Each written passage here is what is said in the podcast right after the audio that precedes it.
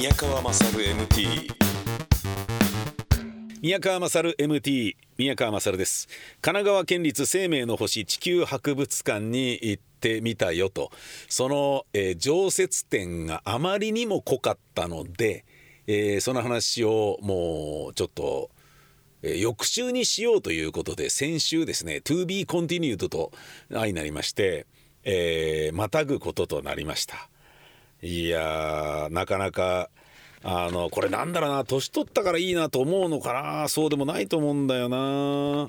うんあのいろんなね常設展そのものも面白かったんですけれどそこに並んでるチラシとかで「えこういうのやってんだ神奈川」とかっていうのもすげえ面白かったんですよ。でねそのうちの一個でえーまあ、常設展の話をなんでしないんだっていうのもあるんですけど、えー後でしますんで、えー一個紹介すると明治大学平和教育のぼりと研究所資料館第10回企画展っていうのがあって11月の20日の水曜日から2020年の3月28日土曜日までやっているのね。明治大学平和教育のぼりと研究所資料館でやっている。タイトルは「少女が残したのぼりと研究所の記録」っていうやつなのよ。でこれが開館時間が10時から午後4時まで入館料無料。俺これもう見に行こうと思ってんだけど雑書綴りっって書いてあってね。え？何これ？チラシ見てわけわかんなかったのね。だけど丁寧に見てみるとちょっと俺分かったんですよこれが。えどういうこと？と。え何？何？どういうこと？どういうこと？それがですねえーこういうことなんじゃないかなということが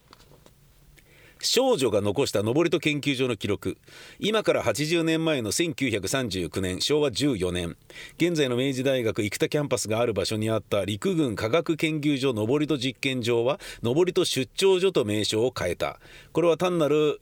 呼び名変更ではなくそれまでの電波兵器研究部門を第1課とし新たに毒物薬物生物兵器などを開発する第2課と中国の偽札などを製造する第3課が増設されここに総合的な秘密戦研究所としての登戸研究所が成立したのです。この特殊な研究機関に関する物的資料は1945年の敗戦に際して徹底的に焼却破壊され登戸研究所の活動を示すものは全て抹殺されたと思われてきました。ところが今から30年前の1989年平成元年に登戸研究所にタイピストとして勤めていた関琴さんという女性の方が登戸研究所の数百枚もの文章を持っていると名乗り出たのです。当時10代の少女だったこの女性が何故登戸研究所の文章を持っていたのかそしてそこには何が記されていたのか。雑書綴りと名付けられた文書から登戸研究所の秘密に迫ります。これ見てみたいでしょう。すごい情報だと思うんだよね。だってさ電波兵器研究部門を第一課とし毒物薬物生物兵器などを開発する第2課中国の偽札などを製造する第3課が増設されっていう秘密戦研究所だったわけですよ。これはね何を研究してたんだろうなとかさいろんなことが思うよね。だからベトナム戦争でね思いっきりベトナムのね人たちを苦しめた枯葉剤みたいなものとかさそういうのが実はもう日本ですでにこの段階でとかいうなんか匂いを感じさせるものがあったりとかそういうななんかがあるわけでしょきっと。いやこれびっくりしたな11月20日だからまあでもねあの行けば大したことないのかもしれないけれどちょっと俺はね女の子が関さんという方がこれをなぜ残そうと思ったのかとかいうのとかも含めて俺すごい知りたくて絶対行ってみようと思ってねこれあの多分ねマスコミオープンになったら、えーすごいニュースでドカーンっていう風にあの取り上げられるようなことがもしあるならば本当にエポックメイキングなんでしょうけれどそうでなかったとしても俺は行きたいというふうに思ったよ。なんかあのね伝えたいとかそういう意思を持ってこの人は書物を盗み出してたわけでしょ。そんなの見つかったらえらいことになるお前なんでこれ持ってんだ焼却しなきゃダメだろうってことになるわけでしょ。なんで持ってたんだろうとかさ伝えるべきだとか何かの正義感があったわけでしょ。そうやって思うとねうーんっていうそういうふうにもう思うことしきりですよ。えーまあこれは、えー今まだやってないのでこれから私は行くぞということなんですが私は本日ですね、えー常設店の方に行ってきたそちらの結果報告をしますがその前にこのお二人の登場です。目崎正明ハッピーウェッジ。目崎正明です。えーアシスタント佐藤光でございます。今回も金融と環境についてのお話です。目崎正明ハッピーウェッジたちと話をしながらあのまあまあ僕らもねいやお金欲しいから投資してくれみたいな感じでそんな簡単には言わないんだけども、一応その説明しながらね、はい。僕らもこういった感じで今日本でねまあ日本だけじゃなくてこれから世界に向けてそのサステイナブルな、ねうん。発電所っていうのを今どんどん作ってきてるし、うん。これからもやろうと思ってんだと。えーいろいろ展開するからためには、まあ、ある程度資金なんてのもね、まあ、必要なんだよねみたいな感じで後半こう言ってきた 瞬間にさらっとね言って。さらって言ったらなんか急にトーンがなんか 冷めてきちゃって でじゃああこの辺でみたいな感じで。え終わりかよみたいな。うんなんかさっきまですげえ調子よくいろいろ話してたのになんかねあれ？のちょっと冷たいなええあなんだと思ったら最初はその同じ仲間でねとか思ったんだけど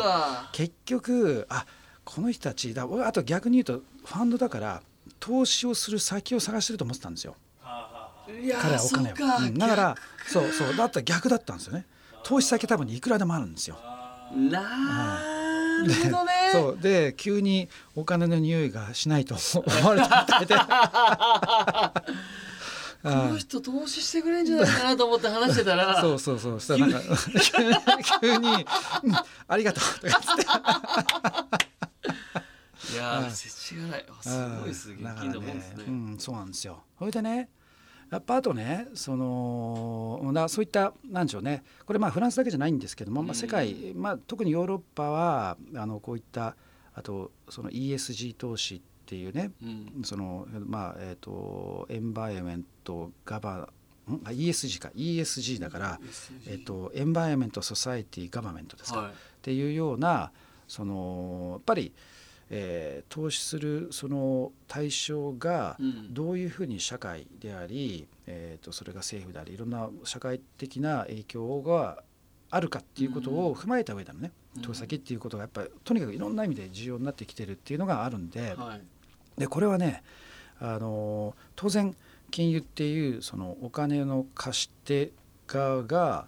えー、とどこに貸し付けるかとかっていうことが重要になってくることによってうん。事業側もね要するに会社をやってる側もうん。結局ねそんなの関係ねえやなんて言ってたらお金借り借りられなくなっちゃうから。で借りられないっていうことだけじゃなくてよりそういったサステイナブルな事業をやればやるほど、うんお金が借りやすくなるわけですよ。うん実績を作るとね、はい。うん。ってことはやっぱりりそういったサステイナブルなことをやろうっていう会社も自然と増えてきますよね。これはね。はいそうですね、うん。だから意外とやっぱりねその金融っていう単なるお金みたいな話を扱ってるように聞こえちゃうんですけども、うん。実際は、えっと、意外とその企業っていうのはやっぱりお金なしではうん。絶対に回らないですし、うん。特にあと社会的な大きな投資っていうふうになってくるとそれはさ最初に大きなお金が動いてそれを将来において少しずつ回収していくってことがあるわけだから、うん。やっぱり貸し手側のその大きな資金っていうのは必要になってくるんですよね。そうするとそこがどうどっからどういうふうに流れていくかっていうことの流れのその対象がよりサステナブルじゃなきゃダメだねってなってくると、うん。当然それはねそのもうその下流の方の、うん。えー人たちの行動っていうのもまあもう必然的にこれ影響を受けますよね。うん。だからやっぱり意外とこの金融政策のその政策っていうのと違うな。でも金融の中でのえー人たちのそのトレンドっていうものが知らず知らず我々の生活にも影響を与えてるっていうのがね実際なんですよね。おーそうかでもそのサステナブルなものに対してお金が集まってくるっていう流れがあるってことはあの、まあ、好循環を生むっていうことにはなるってことですね。そのどんどんその。お金を集めるためにもサステイナブルなものを取り組んでいこうって例えば企業が増えたとしたら、はいそれはいいいい流れになると。そうですね、うん、トレンドとしてはすごくいいことですしただなかなかそのそれがじゃあ、えーバラ色のね、えーの人生というかバラ色のように もう簡単にいくかというと実はそうでもなかったりするわけですよ。うん。だからその例えば原発の問題だったりとかね、あのいろいろそのやっぱりあと既得権益を持っている人たちからすると、今までは環境とか関係なくガンガン儲かってきてある程度ねやってきたあるわけですよ。で例えばじゃあフランスなんかでもその原発産業ってすごい大きいからだって,、ね、だって8割ぐらい原発で発電してるわけですよ。うん。でそれも今少しずつ減らそうっていう話はあるんですけどもね。だから彼らとしてもその実はそのフランスのねそのもう原発の親玉みたいな会社の会長とかもそこに来てて講演とかししてたわけですよ。でしてるでででさらっとね「いや我々の原発はねあの、えーいいんだ」みたいなことをしゃばって言ってたりとかー クリーンだと。そうみたいなことをちょろって言ってたりとか。ああそうなのかなみたいな。だからやっぱその簡単にはその今までのものを全部やめてっていう舵を切ることはその母体が大きければ大きいほどやっぱ難しいですよね。うん。いかにトレンドがあったとしてもね。はい。だから一応その表面的なポーズとしてはそっちをやるっていうふうにはやらざるを得なくなってくるっていうのは一つのいいことだと思うんですけども、はいじゃあ簡単に変わるかっていうとねそれ結構難しかったりするんですよね。はあ。でねであとね一つやっぱパリといえばねパリというかはい。フランスですよ、フランスといえばあと何だと思います、フランスといえばは？い。エッフェル塔うん。そうあ確かにねエッフェル塔ね。えあ関係あった。いやいや今ね今思いついたんですけど、はいはい。ていうかねこのねフランスっていうと、まあ、パリって必ずみんなエッフェル塔をっていう動くじゃないですか。でこれってじゃあねパリに行ってエッフェル塔を見るとかっていうのはなんか東京行って東京タワーとか、はいはいはい。まあベタなねベタなうん行かねえよみたいなのなんじゃないですか、はい。えこれねエッフェル塔本当美しいですよ。あそうなんですか？あエッフェル塔の見た方がい。ねいやもうあれは本当ねエッフェル塔と比べたらい東京タワーなんてね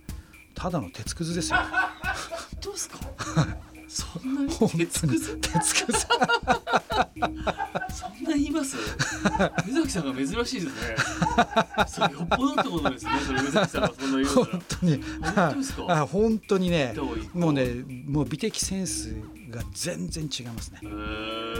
ーそのがでもそれでも不思議なことにねだってエッフェル塔ってもともとパリ博の1800何何年かな、うん。1870年とかはい。にパリ博ってあったんですよ、はい。その時に一つの象徴として建てられたんだけどもパリ博が終わった時にエッフェル塔はね撤去される予定だったんですよ。評判悪かったんですよ。なんだあれへだー。とそんな200年ぐらい前ですよ。うん200年前になんなんじゃあれ？みたいなななんなんであんなもんがね鉄くずみたいなのがいるんだみたいな多分,、ね、多分言われたと思うんですよ。当時はね当時は、うんうんだけども今はもう完全に一つの象徴になってるじゃないですか。えこの続きはまた来週です。さようなら。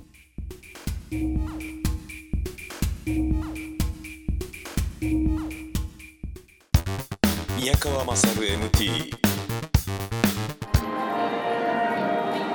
は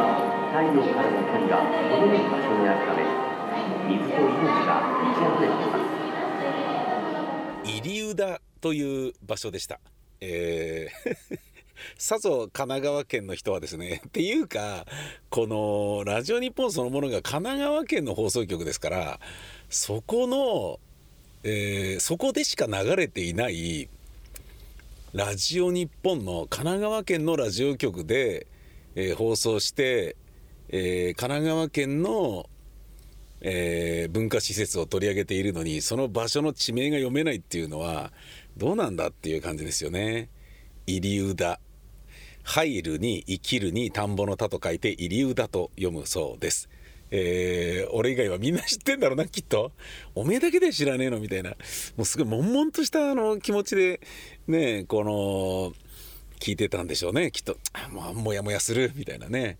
えーそういうことだったんでしょうね。まあ、これに関して言うとですねあの前に山梨でラジオやっていた時にあの一緒にやられていたタレントがもうねこれなんて読むのっていうのを散々放送で言ってて言い間違えたりしてんのね。俺はそれは良くないだろうなと思ったから僕すっごい勉強して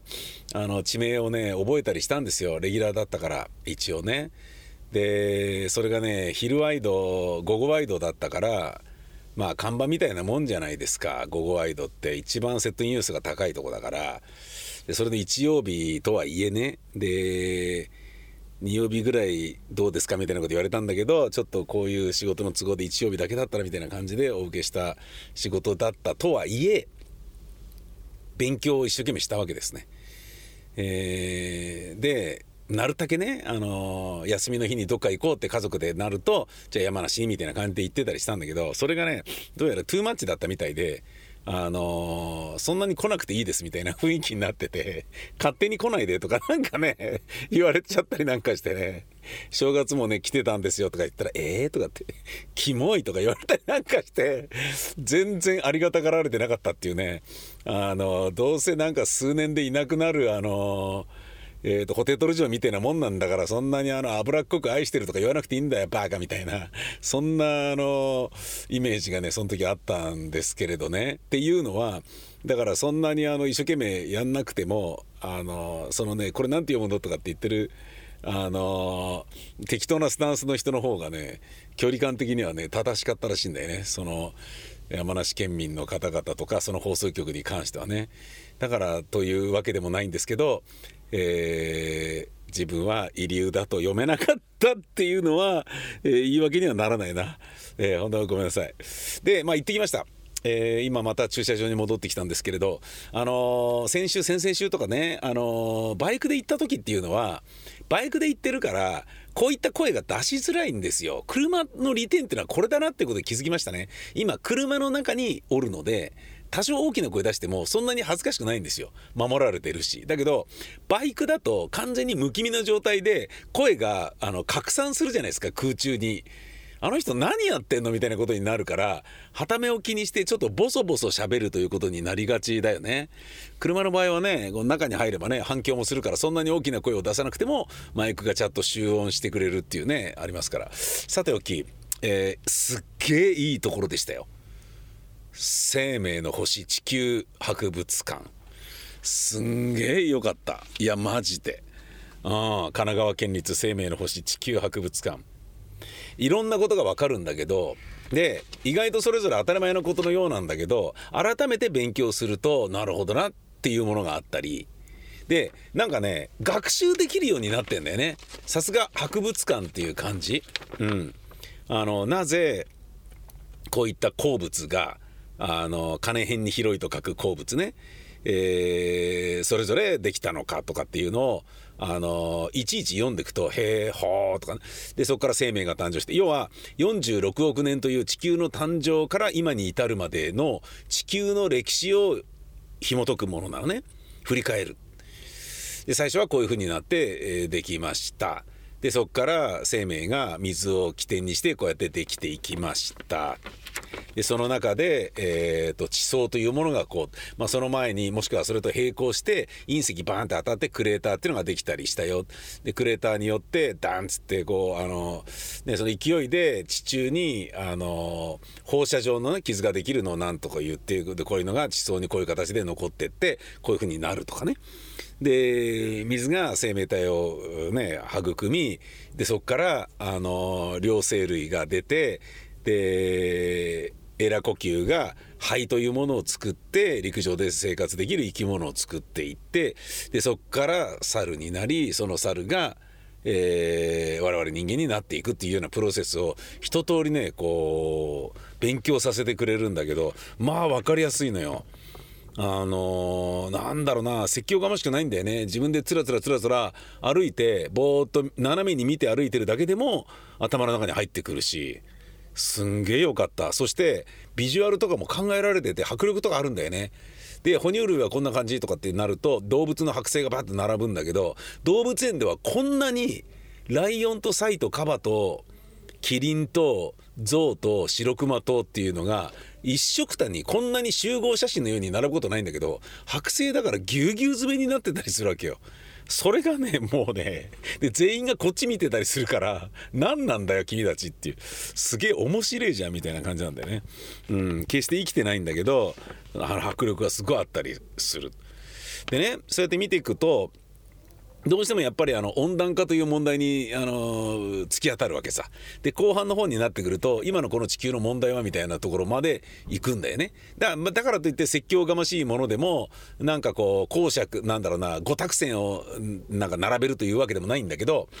えーね大人としてね考えるとそういうところに行き当たってしまうようにもなってるんだよね。考えさせれる部分もあるんだよね。子供は子供で十分楽しめるようになってる。かなりのハイブリッドな老若男女が楽しめるものになってますね。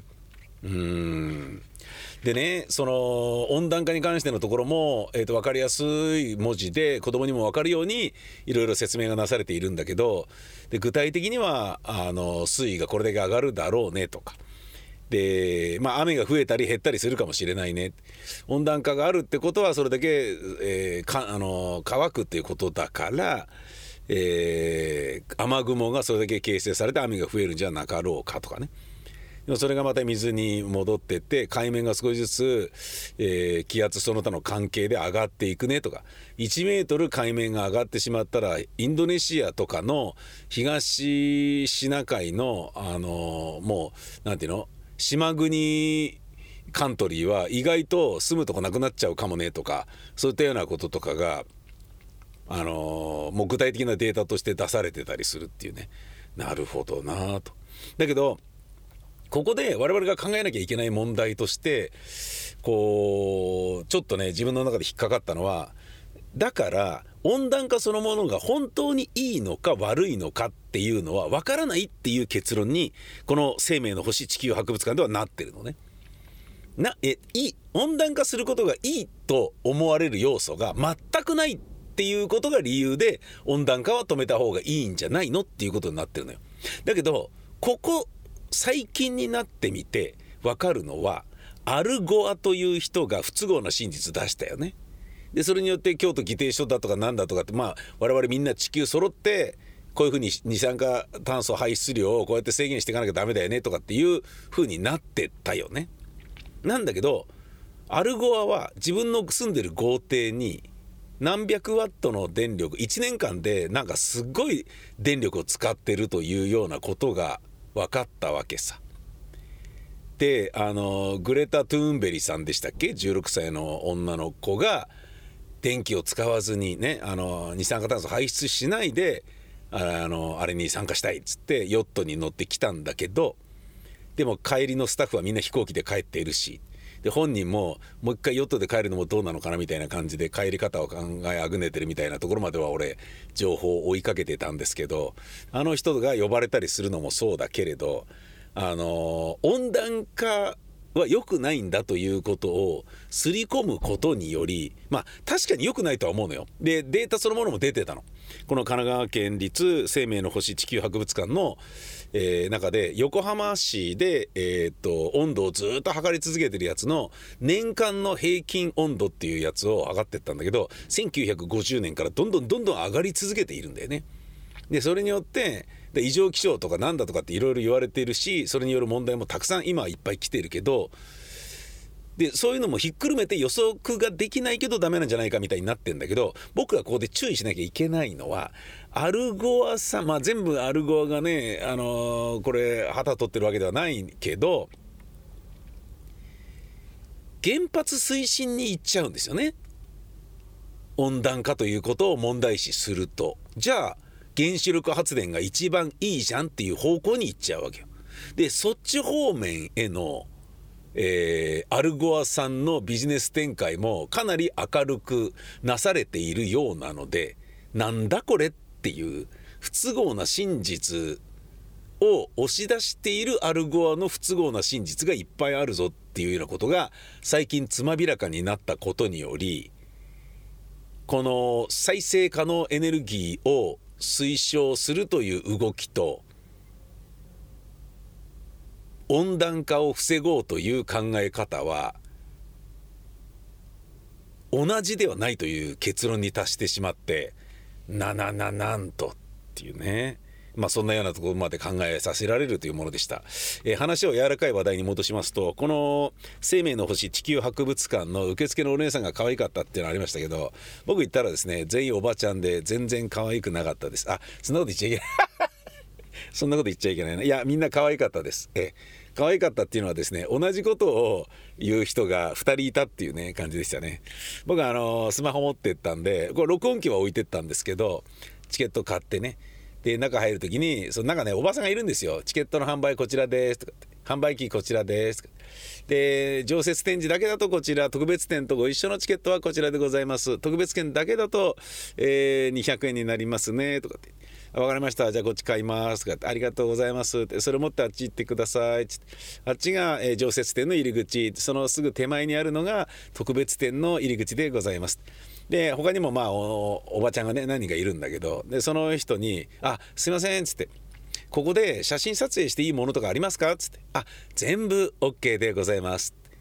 って言った瞬間に別のおばさんが俺のとこ寄ってきて「全てのものは写真撮っていただいて大丈夫でございます」でもう一人の人が寄ってきて「あ全てのものはあの写真撮影 OK なんですけれども個人の、えー範囲で」とかって。何何同じことお前ら言ってんだよみたいな感じですでに3人目に1人目に1人目の「あそうなんですかありがとうございます」って俺陽気で答えたからなんかねその自分もねあの褒められたいと思ったのかなんだか分かんないけど全てが全ての施設であの写真撮影、えー OK でございますよとかっていうふうに言いに来たんで「あ分かりました。今聞きました。あ分かりました。今聞きました」っつって俺シャットアウトするようにちょっとね言いましたね。今聞いたから今聞いたからみたいなことを。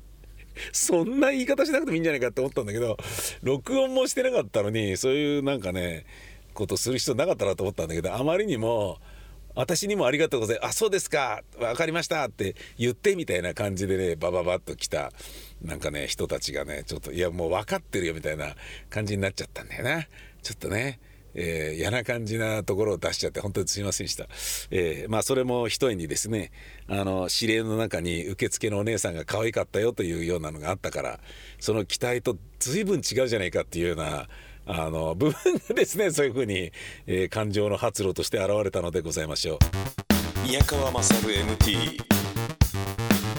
まあ、いろいろ喋ってまいりましたけれども2週にわたってお送りしてまいりましたが、えーまあ、何しろすごいイケてる場所だよっていうそういうことなんですよね。青葉との不思議そしてまあイケてる場所だなと俺が思った、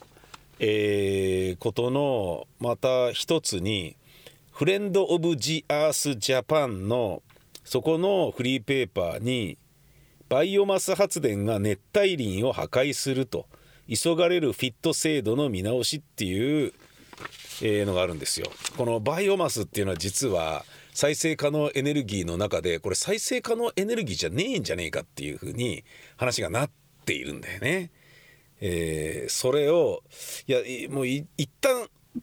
当初再生可能エネルギーと認定されたものは全部、えー地球に優しいのだろうというふうに思ってバイオマスを取り扱おうとしている企業とかいるんだけどいやそのなんかね眉唾な知識でやっちゃうのやめた方がいいと思うよっていうようななんでやり始めてんすか？みたいな残念な企業がいくつかあったりするんだけれどそれをあのよく分かってる人たちの分かってる上でなおかつあの感情的になってるわけじゃないよとしっかりとしたデータに裏打ちされた提言をこういったフリーパーペーパーでされてるっていうようなそういうのがね置いてあるっていうところがもう非常に好感持ったんですよね。えーというわけで何しろやっぱ家で本読むだけではわからないことがたくさんあると同時にこういった気骨ある、えー行政の組織ねあの博物館とかそういうのもあるんだなということを改めて思った宮川でございました。